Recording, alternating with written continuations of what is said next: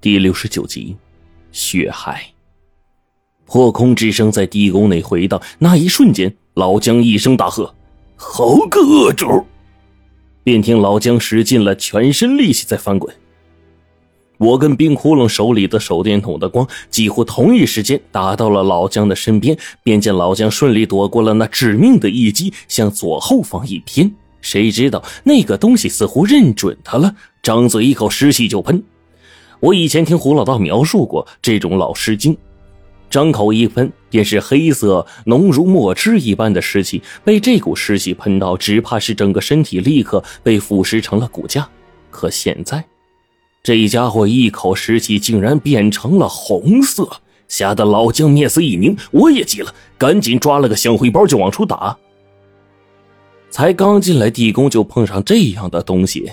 即便是老姜是敌人，那也得先救下来，不然只怕我们根本应付不了。可我终究是晚了一步。香灰包掏出来的时候，那道手臂粗细、赤红色的尸气已经直奔老姜的面门。便在这个时候，他身后的两个小伙突然说道：“敬爷！”那俩小伙果然一起跟着就扑了上去。他们之间距离近，就要替老姜挡。可是转眼冰窟窿就已经到了近前，手中一颗紫红色的铜针散发着深邃的光芒，顺势一刺，速度极快，竟然直接从飞尸左脸颊到右脸颊来了一个对穿。那股湿气没有了支撑，竟然一下子消散了。这老师一声咆哮，就跟发了狂似的，满头长发全都披散成了一团。身体一跃，便不见了踪影，只剩下地宫神道里面我们几个人砰砰的心跳声。那俩小伙呢，也是急忙扶起了老姜，就问：“敬爷，您没事吧？”老姜咳嗽了一声，估计啊是刚才牙口服塞进嘴里给憋的，再加上一上来就剧烈的打了一个照面，这会儿啊气儿还没喘过来呢。然而惨叫声。从这边来，却从另一边去，便听见老李的惨嚎声。我似乎已经想象到了那幅凄惨的画面。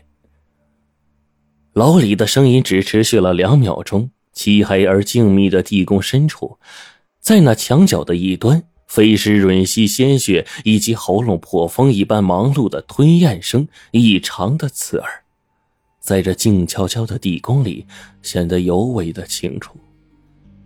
血液一点一点的被吸进口中，被飞尸给吞咽着，直到那旁墙角不断发出的滋滋声。老李身上的血已经被炸得一滴不剩。然而，突然“撕拉”一声，那是尸体被撕裂的声音。墙角传来飞尸愤怒般的嚎叫，伴随着无数的撕拉声。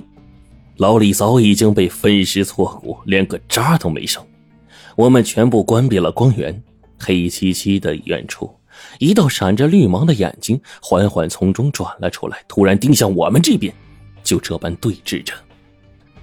所有人都保持着各自的姿势，在那飞尸没有行动之前，谁最先动，无疑就是他下一个目标。我一直听着冰窟窿的动静，心跳的是砰砰的。旁边是久经风浪的老姜，他似乎还跟冰窟窿在窃窃私语什么。忽然，冰窟窿突然奔跑了起来，他快速行动，那一刹那，远处那激射着绿芒的眼睛紧跟着冰窟窿，几乎转瞬即到。老姜大叫：“儿郎们，用尽一切法子，想办法给他制住了！”敬爷小心！那两个小伙一起喊道。光源一开，老姜率先就跟了上去。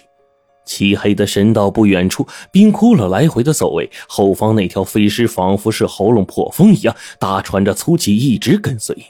我终于看清了一幅画面：冰窟窿向后一跃，飞尸趁机双爪猛挥，抓下了洞壁上大块岩石，十根齐长的指甲划过岩石，在岩壁上留下大把的火星。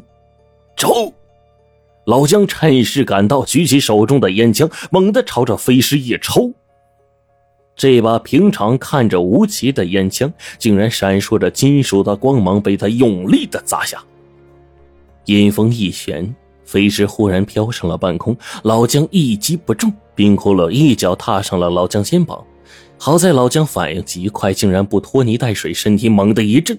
冰窟窿借着这个机会，身体猛地发力，窜到半空，一手取出了那枚紫铜针。谁知那阴风又起，随即冰窟窿出来，也扑了个空。小心！老姜顿时朝我这边大叫。我根本都还没捕捉到飞尸的痕迹，听他这么一叫，下意识手中的两包香灰一扔，正赶上老师一股赤红色的尸气猛然扑来。香灰一遇湿气，瞬间爆炸，把湿气抵消了个干净。我吓得急忙从百宝袋中往出掏东西。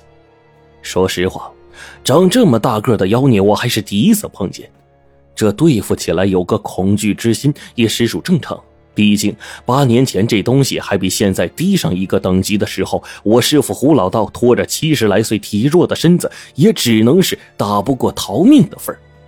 我急着赶紧就从百宝袋里面往出掏东西，还好身后的脚步声告诉我，冰窟窿他们似乎正奋力的往我这边赶。也不知道是我运气好还是怎么着，竟然让我一把掏出了一个天罗地网，也就是平常浸泡过朱砂狗血的法网。我一把掏出法网，那个家伙正好冲来，恰好身后老姜他们的光正好打过来，为了给我机会看清退路，而我便迎面看见这东西的恐怖阵容。这是一条浑身散发着黑气、瘦的几乎皮包骨头一般的恐怖生灵，竟然比胡老道上次描述的还要恐怖的多。因为埋在关中年久，已经看不清楚轮廓。远远看上去，这条飞尸竟然是一个浑身挂满了绿色支蜡的恐怖畸形人。因为整个身体已经瘦到无法形容，从他的身上根本看不出来哪里有眼，哪里有脸，甚至连五官都根本无法看得清。发疯般的飞尸披头散发，张牙舞爪的张开嘴，满口蛆虫的大嘴呀！那口恶臭扑鼻的气息，以及齐长的森白獠牙，至于令人心颤。冰窟窿忽然一叫：“臣！”我忽然被这一叫愤然醒来，手中法网趁势一抛，整个套在了飞尸的脸上，趁势一拉，砰砰砰，火光炸响声不断。法网裹住飞尸的刹那，上面浓重的阳气和尸体身上的阴气产生碰撞，直接爆炸开来。飞尸一阵嚎叫，整个脸被炸得皮焦肉嫩，不断的冒出青烟。我一见，这东西竟也不怎么厉害，当即一把掏出了五行令旗，咬破中指，加持咒法，按照五脏金木水火土不同分属和五行旗相克的顺序猛刺。五把小旗竟然像切豆腐一般，轻而易举的刺进了飞尸的体中。这飞尸仿佛承受了重创，整个身体不断的在地上打转，快速旋转间，忽然犹如一道黑风，竟然几个照面就把我们全都扫飞了出去。我只觉得心口一阵闷激，顿时觉得有些喘不过气来，便被一双指甲轻而易举的右肺位置猛地一戳。我刚闷哼完毕，老姜他们相继中招，就连冰窟窿也没能幸免。飞尸咆哮着，我的耳中听到了一阵剧烈的鸣音，似乎是来自地宫之外，仿佛有什么庞大的东西正在山林间穿梭。其身体落下每一次，大地都在抖上三分，似乎有什么东西正在嚎叫。那笑声仿佛是呼啸山林，震慑着周边。飞尸猛然转过身，恐怖而散发着威压的眼睛盯着我们众人。冰窟窿强自支撑，从腰间轻轻的抽出了一枚闪着紫色光芒的铜针。老师咆哮几声，似乎正在强忍怒气。地宫外又一道笑声响彻内外，老师再也来不及停留，瞬息间就飞进了第二道石门，引风顺势而退，连带方才发生的一切就这样平息了。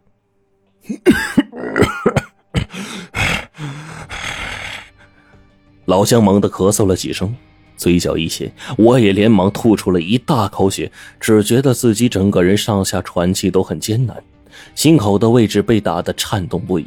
我甚至被击中的刹那听到了肋骨骨裂的声音，右肺的位置被老师猛地一指甲戳进去，现在鲜血哗哗的流，痛觉简直是难以忍受。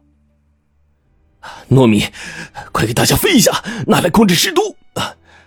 我连忙挣扎着从百宝袋中翻找，那捧糯米印上伤口的同时，一种仿佛鞭打灵魂般的痛感袭来，令人三十暴跳，七魂不安。良久，我们几个人带着劫后余生的感叹，全都躺了下来。虚弱的已经不想说话了。江江爷，咱们后面怎么着？良久，有一个小伙开始发问。老姜一摇头：“陪你妈的事，现在都是朋友，他们的事咋能不帮？哎，进退的事由这小哥决定，咱们只管往前，绝无二话。”老姜一指冰窟窿，两个小伙看了看他，又把脸转向了冰窟窿。窟窿这个家伙面无表情，愣了很久，突然说道：“刚才的东西，不是飞石。”什么？我不可置信的问：“轻而易举盘旋空中，这还不算飞尸啊？”谁知道老姜这个时候也点头：“真正的飞尸就是狮王。刚才那条尸攻势不猛，你看他最后临走那一击。”如果从一开始就这么干，咱们现在能活下来吗？我仔细一寻思，还真是，在我们的划分层次里，飞狮就是僵尸王级别的存在，号令群狮都不是难事。要再进一步，叫拔。所谓的拔，又名不化骨，一旦顺利降世，赤地千里，就连传说中屠龙下海都大可干的，到时候就真成了传说中的东西了。而反观今天我们对付的这条东西，比胡老道当初描述的的确厉害一些，但十分有限。冰窟窿坐在一旁思考着，他忽然明白了什么，说：“啊，他并未完全退化。刚才交手，他一直小心翼翼，不敢过分的动用实力。”老姜忽然醒悟，他他还在渡劫。他一拍手说：“哎呀，原来如此。”这东西一直躲在地宫，利用这祭图的能力躲避三灾五劫、天雷地火，就怕一个渡劫失败，成不了狮王，反被打得魂飞魄散、挫骨扬灰呀！经他们这么一说，我才终于明白了。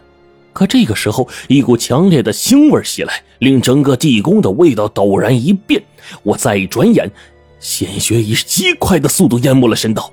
刺鼻的腥味伴随着恐怖的血潮，忽然弥漫过来。